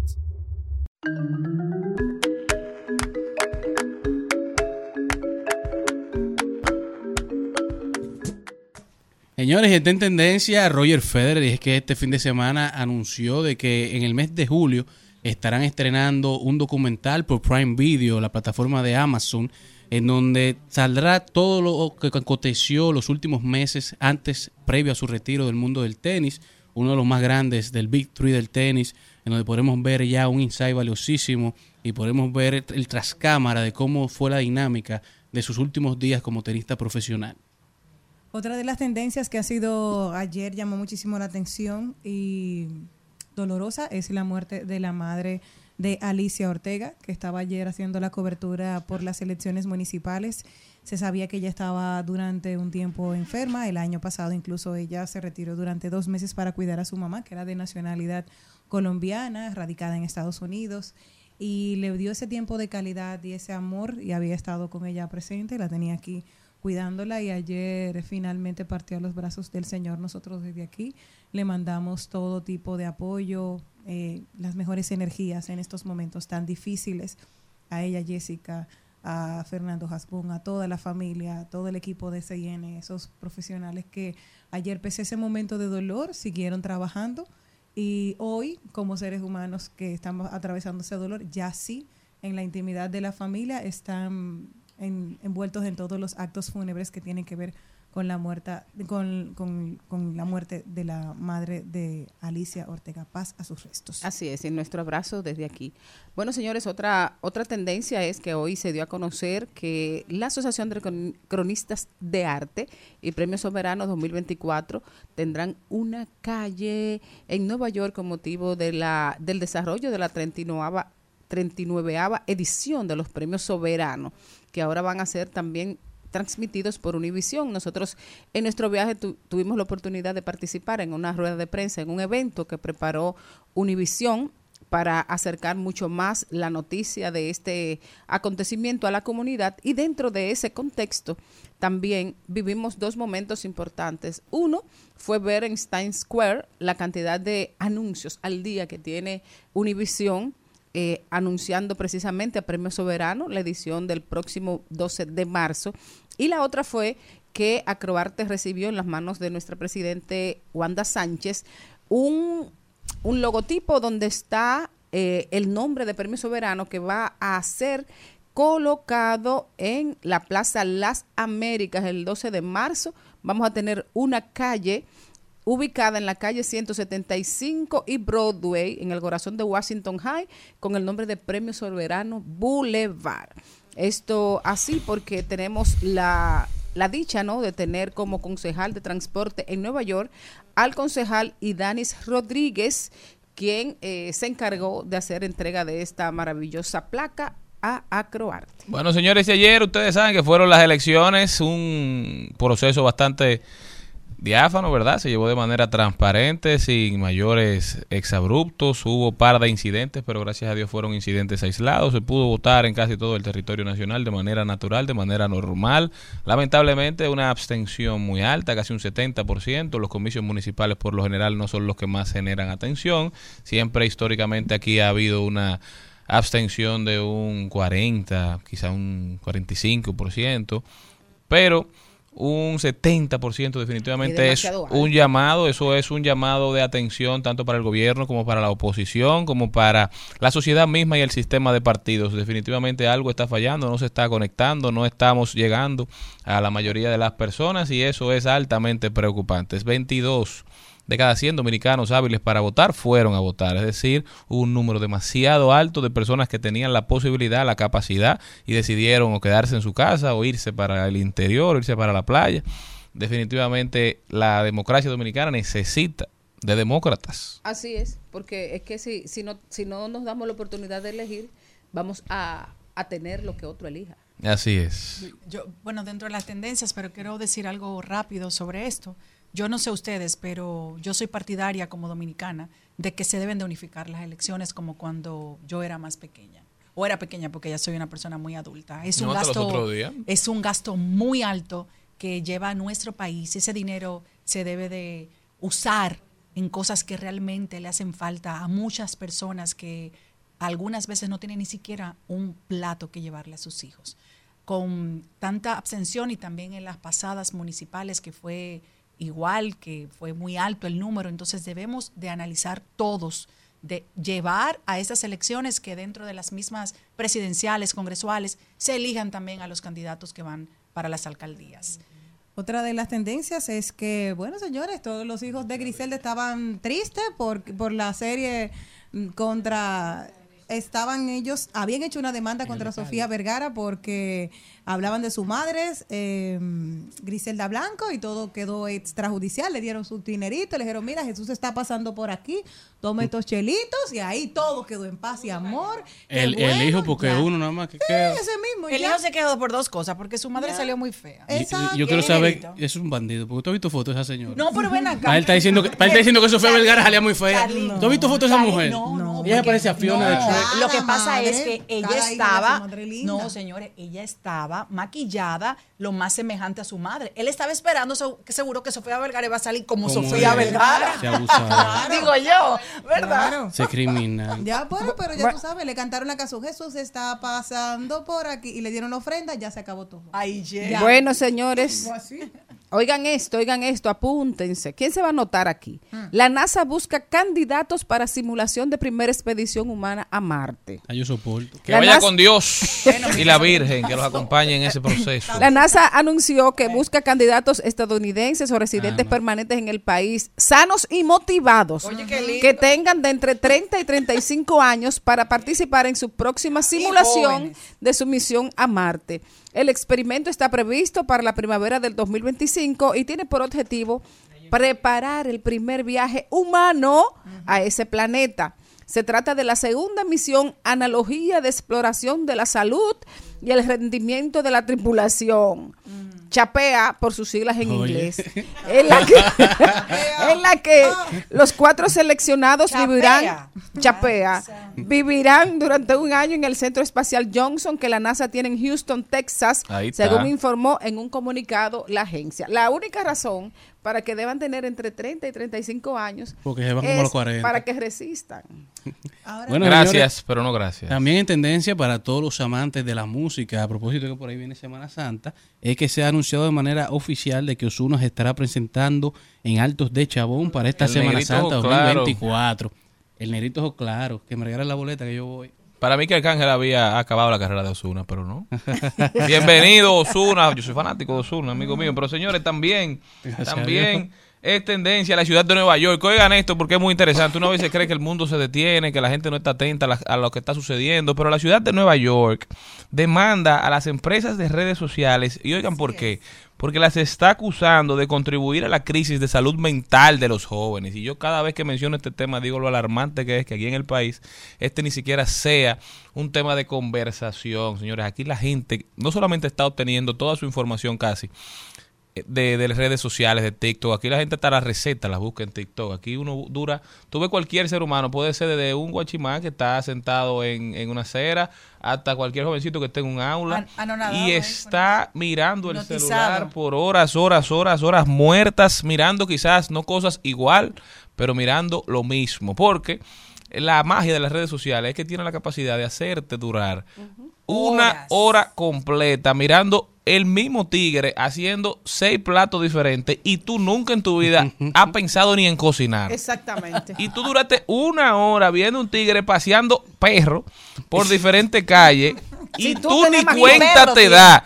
Porque no es el mismo video, no es, no es un video igual, pero es un video de lo mismo, es la misma persona. Porque tú crees, diferente, haciendo lo mismo. los creadores de contenido te- Oh, sí. tienen la misma forma de grabarse, la misma forma de hablar. exacto. Sin embargo, te hacen un cambio tenue que tú no te das cuenta y tu cerebro entonces no asimila que es algo diferente y se queda ahí frisado. Entonces tú duraste, le invertiste horas de tu vida a ese, co- a ese contenido y eso no te agregó ningún tipo Ah, de hay, valor. hay una influencer inglesa que lo que ella hace es hacer un vivo el día entero. ¿Un qué? Le- Ya, su un en día. vivo. un en vivo. o De sea, su día. de- de- eh, o sea, Un reality de- show. Un reality show desde que ella se levanta.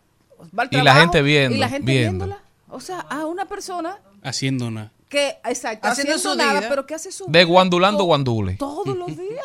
Lo una mismo. locura, Una- definitiva. una Oye, eso nos está atrofiando porque desde lo igual, desde lo mismo, las cosas no crecen. El cerebro necesita lo distinto para verse enfrentado y para, Para verse cuestionado, para despertar. Cuando usted dura el día entero viendo videos, que me ha pasado también porque uno ha sido víctima. Exacto. Usted sabe que usted duró dos horas viendo un video de un tigre cocinando, que nada más te ¿Qué fue cambiaba lo que yo hice hoy? el plato. ¿Y ¿Qué voy a cocinar? Yo, yo en pandemia cocinaba, pero yo yo- no he vuelto a cocinar desde que salimos de la buscar- a pandemia. buscar una información y, y cuando han pasado 40 minutos. ¿Qué, qué- qué- qué era lo, qué- qué era lo que yo iba a Y buscar? son, oye, y nosotros de cierta forma estamos más o menos desarrollados, ¿verdad? Mentalmente. Uno siempre está creciendo, pero realmente los jóvenes en etapa de formación que no se encuentran con ideas diferentes a la de ellos, que el algoritmo solamente le da más de lo mismo, que lo mantiene en esa espiral, que no encuentran disidencia, lo igual necesita de lo distinto para poder entonces florecer. Qué, qué me lindo. No, y, Lo igual y- es y- y una para ejercer Claro, el criterio. lo para igual ejercer el necesi- criterio. necesita de lo distinto, Uy, no. necesita verse enfrentado a algo Exacto. diferente. Cuando usted nada más ve lo mismo, lo mismo, lo mismo, es diferente, es imposible que usted piense. Oye, no Yo tiene me- necesidad de ir a votar. Yo me encontré, yo me encontré ayer con un, con un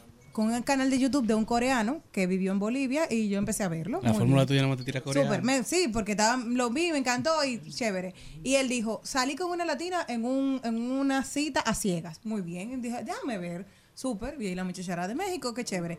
Pero él está haciendo un blog y él salió en una primera cita con una chica y dijo, tú no me conocías. No. Y, ella, y él puso la cosa a grabar y él grabó la cita completa. Esa muchacha. Ella lo sabía.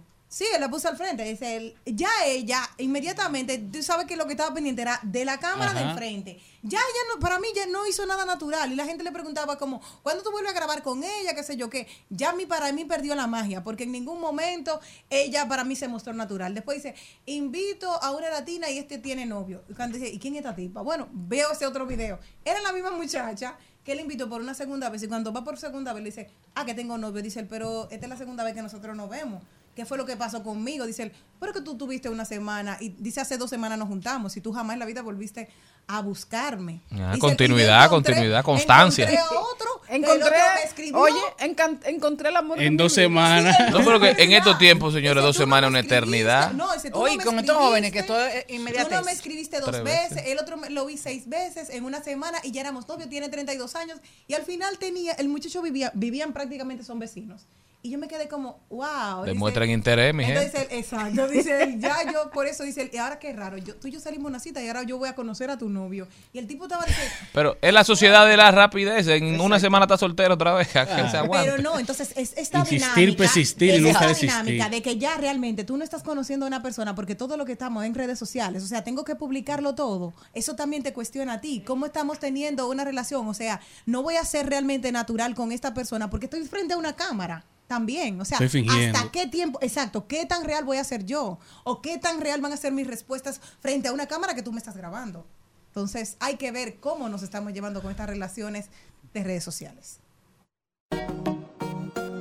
Se preparó, se puso linda, su amiga llamaba. Salió de rumba, nada le importó. Porque su novio ella le engañaba, como si nada. Ella se preparó, se puso linda,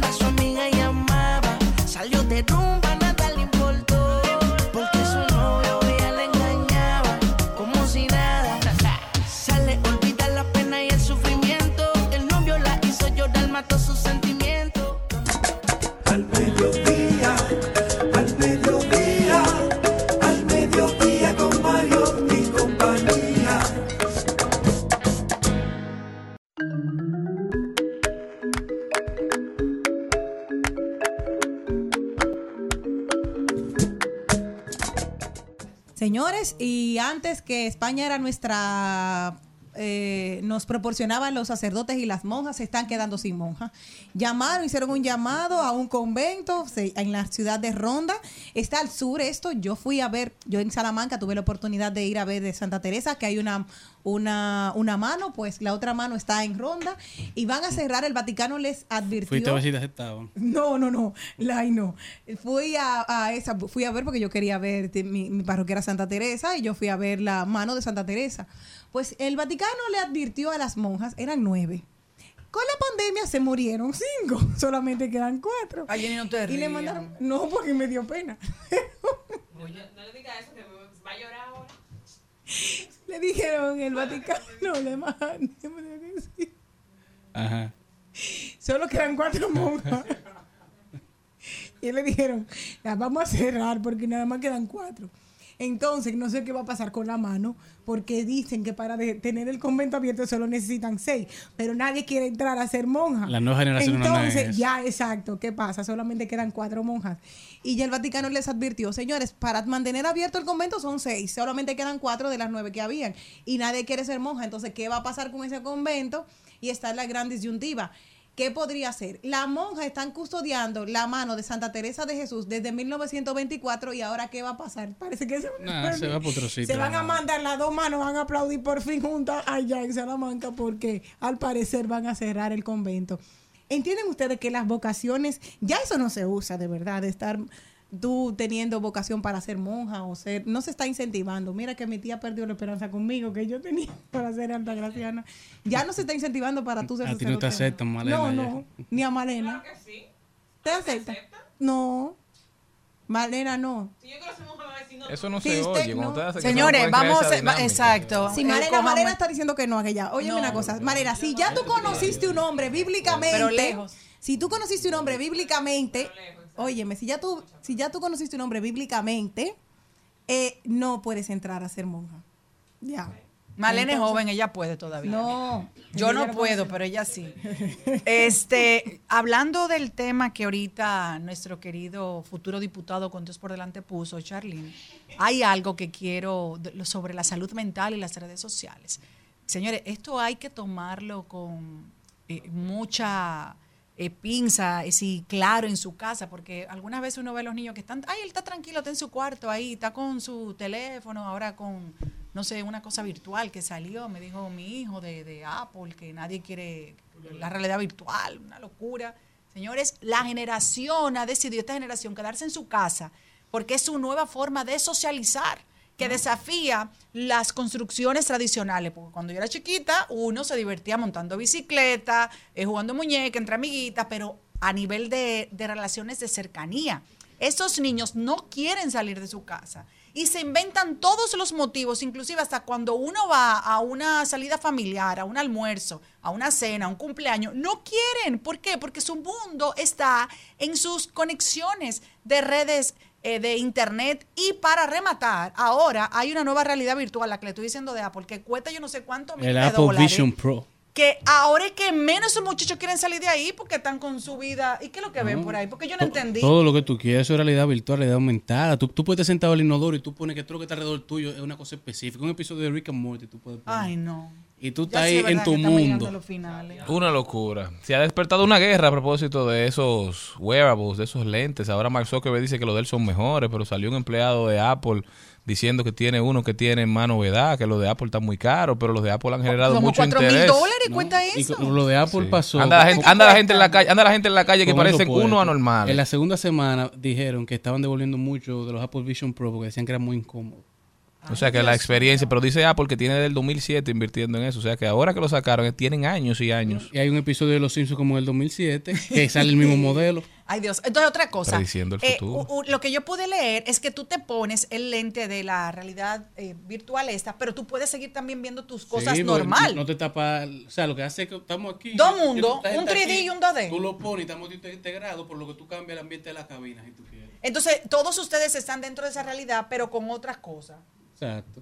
Tú le puedes cambiar la cara a Charlie, le pones un mono que es más similar. Ay, no, ay, no, ay, no, Charlie.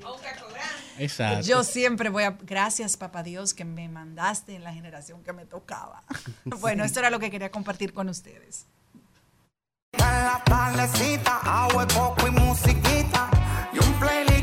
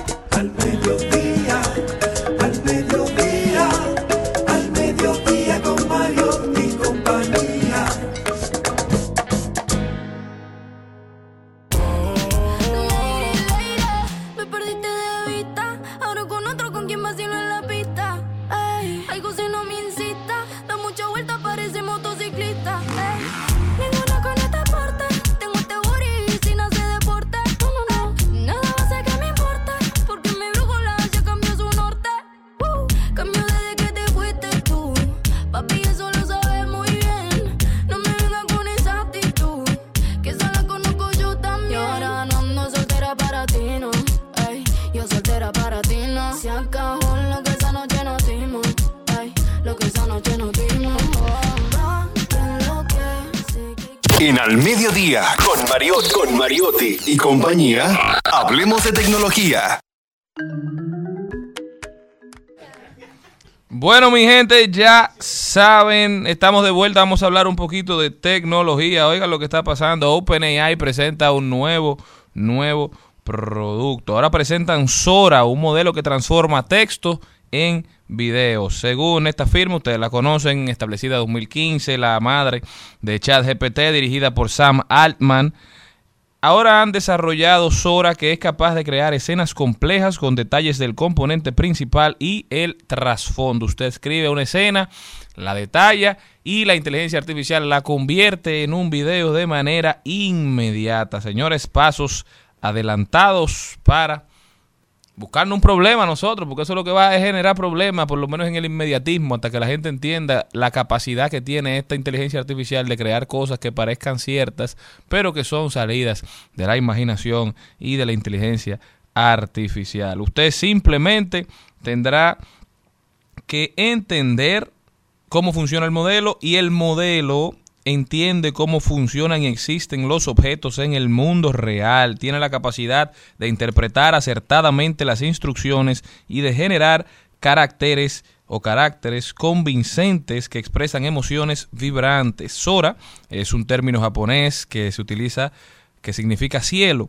La compañía todavía no lo ha puesto a disposición completa del público porque sigue analizando para comprender lo que yo decía, cuáles son los peligros del sistema. Esto lo indicaba The New York Times. Stephen Levy de la revista Wired describió la experiencia cuando utilizó Sora, pero no realmente, no dijo cómo fue que, que, lo llamaron, que lo incentivaron a utilizarlo, pero dijo que cuando lo usó creó una escena en la ciudad de Tokio captada por una cámara que se mueve por las calles y que sigue a algunas personas en un día con nieve.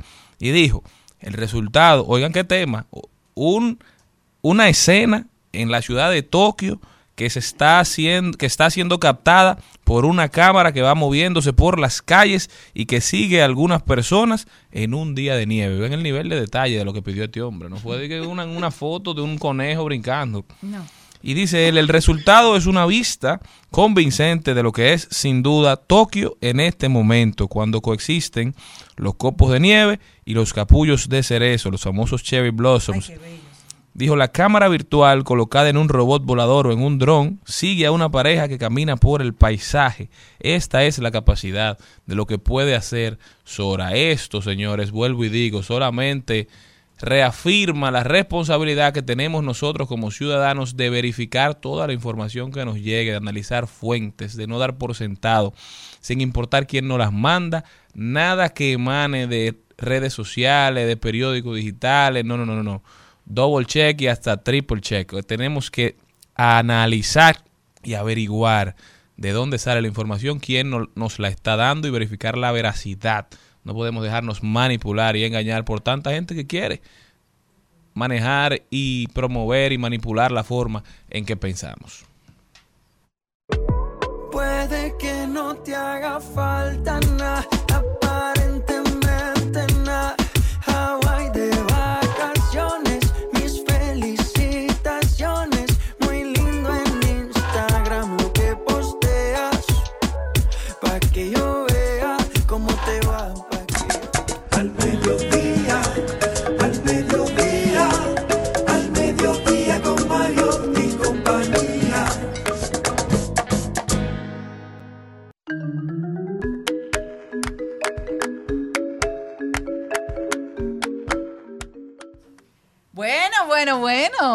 Nuestro querido Héctor, quien es compañero de este programa y gran amigo, vamos a felicitarle porque tuvo un éxito maravilloso siendo el regidor más votado de Monte Plata. Así que un abrazo y un beso. Apolito Regidor y también eh, felicitaciones especiales para nuestro querido Héctor Figari, la dupla de los Héctor. Héctor se consolida como el próximo alcalde del municipio cabecera de Monte Plata. Así también felicidades para mi hermano Cruz Davis, que también ha sido electo alcalde de Yamasay. Así también para don Marcos, que fue electo síndico, alcalde de Sabana Grande de Boyá. Bueno, y continuar ya para culminar las felicitaciones de personas cercanas a nosotros, a nuestro querido amigo eh, Rafael, quien es mejor conocido como el Guti. El Guti ganó también eh, la parte de regidor aquí en la circunscripción número uno, que es el Partido de la Fuerza del Pueblo, y ha sido una persona que, me ha dado mucho apoyo en este proceso. Guti, al igual que yo, somos eh, de, de los nuevos, que es la primera vez que vamos a una posición electiva. Así que muchas felicidades y sé que tus propuestas serán muy importantes para nuestra querida ciudad. Que si me ven con otra en una disco solo es perdiendo el tiempo. Baby, pa' que te miento. Eso de que me vieron feliz no, no es cierto. Ya nada me hace reír. Solo cuando veo las fotos y los videos. Al mediodía,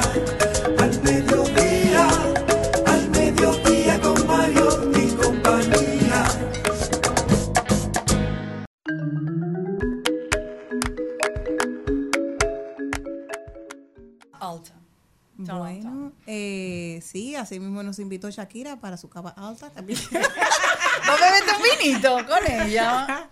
Debería, debería Eh. Shakira anunció, señores, que ya sí fue verdad, que viene un álbum completito.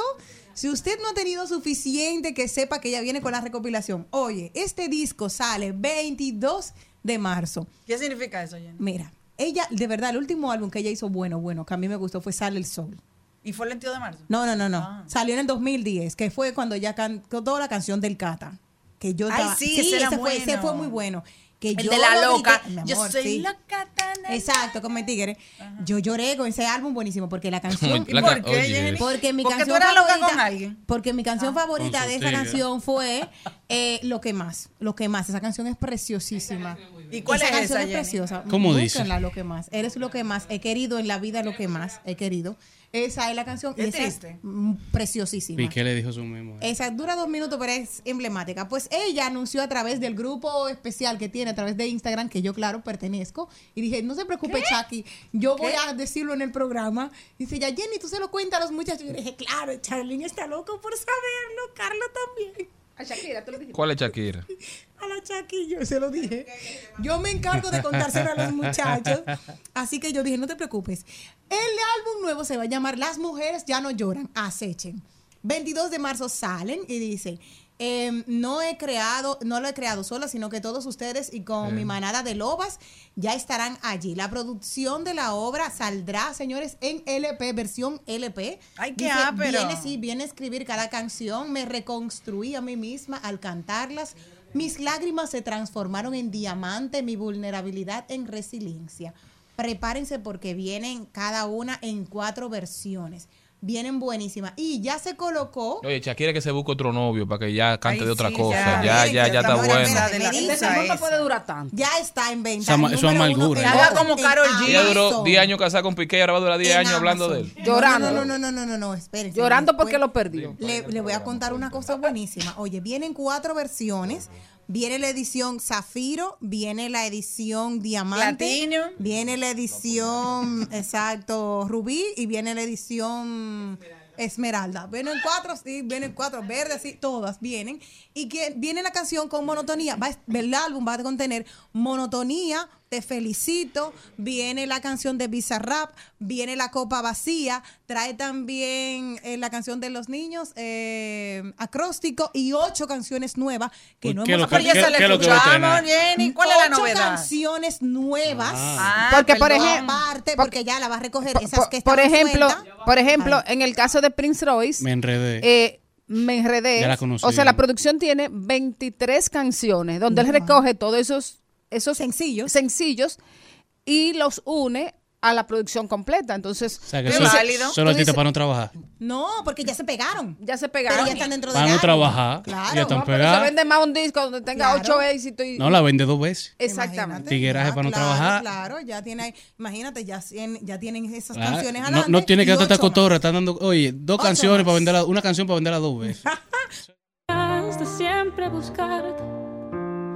Pedacito de amor delirante, colgado de tu cuello un sábado de lluvia a las 5 de la tarde. Sabe Dios cómo me cuesta dejarte. Y te miro mientras duermes, más no voy a despertar. Al mediodía,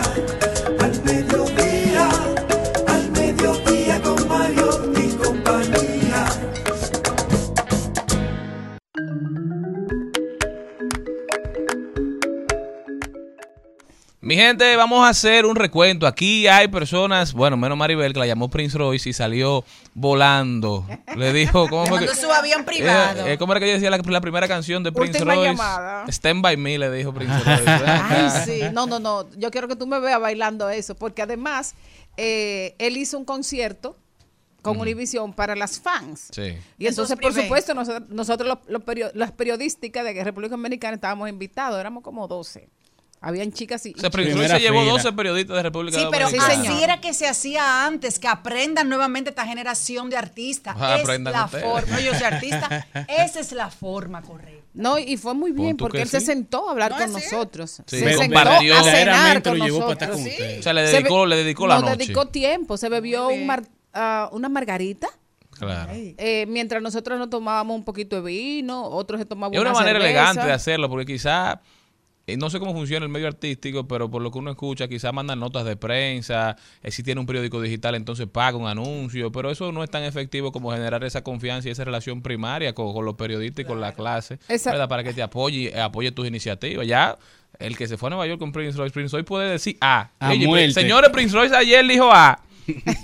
No, y aparte de eso, por ejemplo, tener la oportunidad de conversar directamente con él, de que él nos respondiera a cada una de nuestras preguntas, de que le metiéramos el, el- el- el cuchillito en el corazón. Claro, claro. Eh, Cristina Liriano quería saber que, eh, Prince Roy, ¿dó- dó- o sea, de todas las canciones, de esas 23 canciones, ¿cuál fue la que más te dolió hacer? Porque el álbum es un, un álbum de, De desamores, corazón, el sí. álbum hecho con la sangre. Que de su- empezó de- con una bachata muy light, Prince Royce, pero yo creo que ha ido haciendo bachata quizá más dominicana, ¿no? Sí, ah, bueno, ahora también inclusive tiene una bachata muy dominicana que la grabó a dúo con Luis Miguel de la Margue. Entonces Ah, pero ya eh, entró ahora ya gusto. en el, en el, en el, en el sonido de la bachata tradicional dominicana. Qué bueno, muy Que él no la había interesante. experimentado. Antes ustedes decían, no, primero no de colmadón, ya él se está metiendo para el colmadón. Además, señor, vamos a decir la verdad.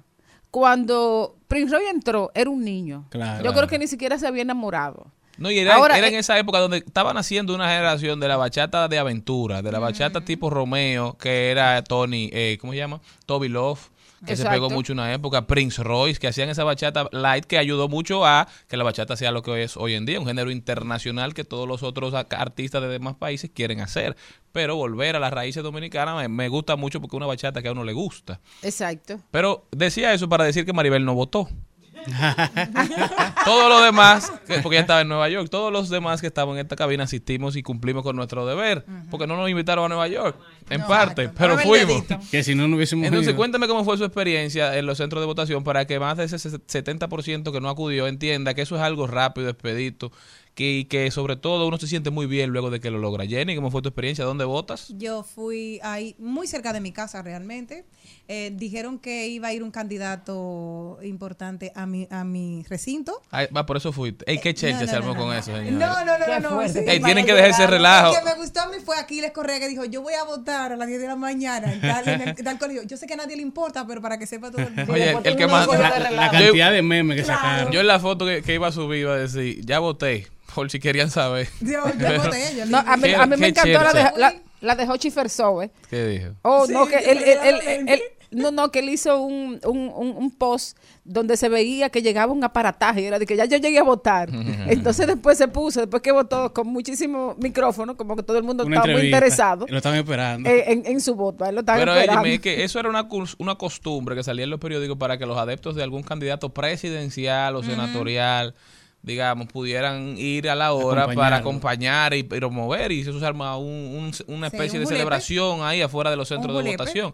Pero ahora, hasta los regidores estaban mandando a que ellos iban a votar. y la gente dice, ¿quién? ¿Quién es fulano? ¡Qué locura! Yo como, como Entonces, sabía- tu experiencia, Jenny. Como yo sabía que él iba a votar, supuestamente eran las 10 y media de la ¿Pero mañana. quién era, Jenny? Omar Fernández. Ah, ok. ¿Y No, El así? senador. No, no, no. Porque tú lo querías ver. No, no, no, no. no, no, yo no lo quería. ¿Y para qué fuiste a esa hora? Porque te dicen si tú quieres verlo, tú vas ahora y si no quieres, va después. como yo sabía que ya iba a esa hora, ya lo había anunciado, Ah, y dije, como yo sé que los julepes que se arman, recuerden que yo fui reportera, dije, no, no, no, no, yo tengo que ir una hora después, porque yo sé que llegan tarde, yo sé todo Claro. lo que... Entonces yo fui a la una y media de la tarde. Bien hecho. No había nada. Rápido, votaste no, rápido. No, no, yo fui, Fran, feliz, nada. Bueno, ¿para Y ya ejerciste tu voto, ejerciste, ejerciste tu Sí. voto y te fuiste. Le dije que me pusieran, no me querían poner, y yo, mira, enseña que yo... Ríndelo. Márcamelo Ah, yo me bien. puse porque a mí se me quitó. ya. Márcamelo bien ¿Y que tú, yo. Carlos? Se- señores, déjenme decir esta noticia. Espérate, Maribel, que estamos hablando de No, la, de la oye, que, votación. que, Tú que no Ricardo votaste. Montaner votó en la misma mesa que Malena. ¡Wow! Te tiraste una foto. Porque Malena vota en Samaná. En Samaná. Claro. Y ahí es que Ellos Ricardo- viven en esa mana que ellos no son de ahí. ¿Y tu experiencia, Carlos? Bueno, verdaderamente yo fui temprano, no había algo y sin lugar a dudas fue súper rápido. Yo no duré ni 20 minutos votando. Nadie Yo llegué, identifiqué mi mesa, Yo. entré de una vez, pagué, eh, dije pagué, voté, ¿Pagaste?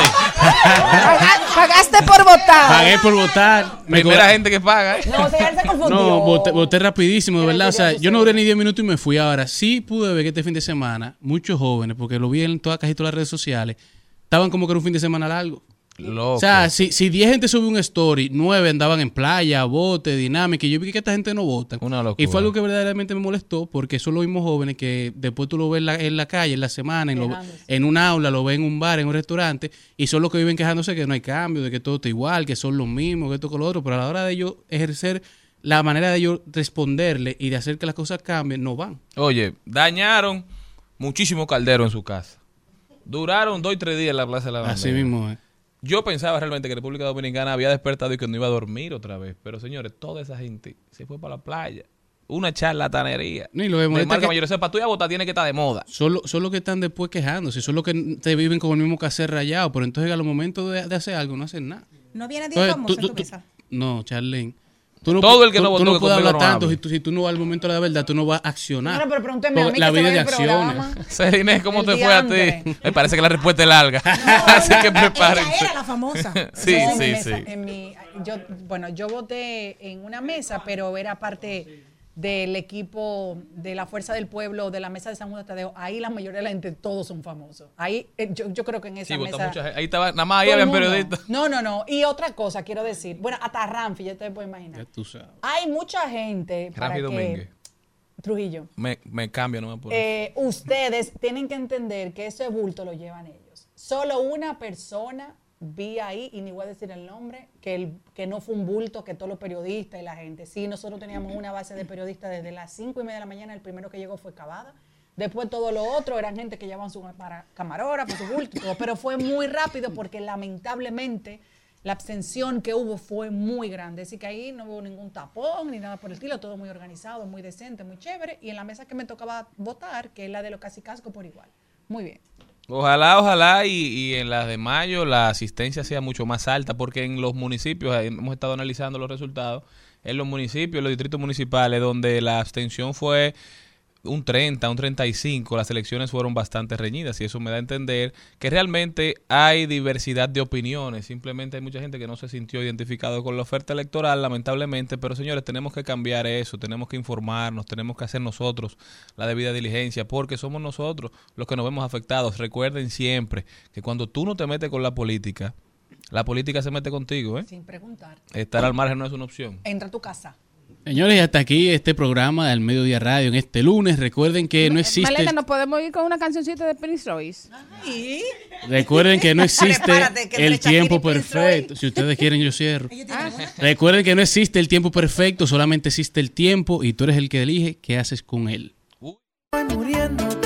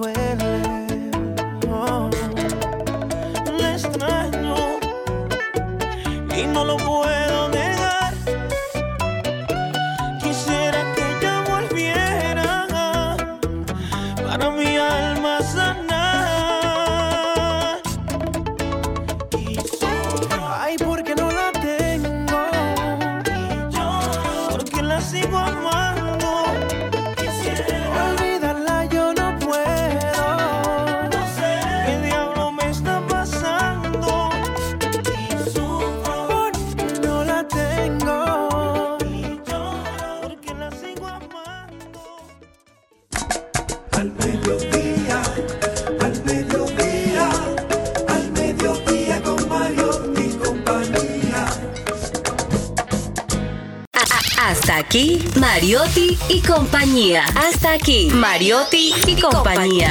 Hasta mañana.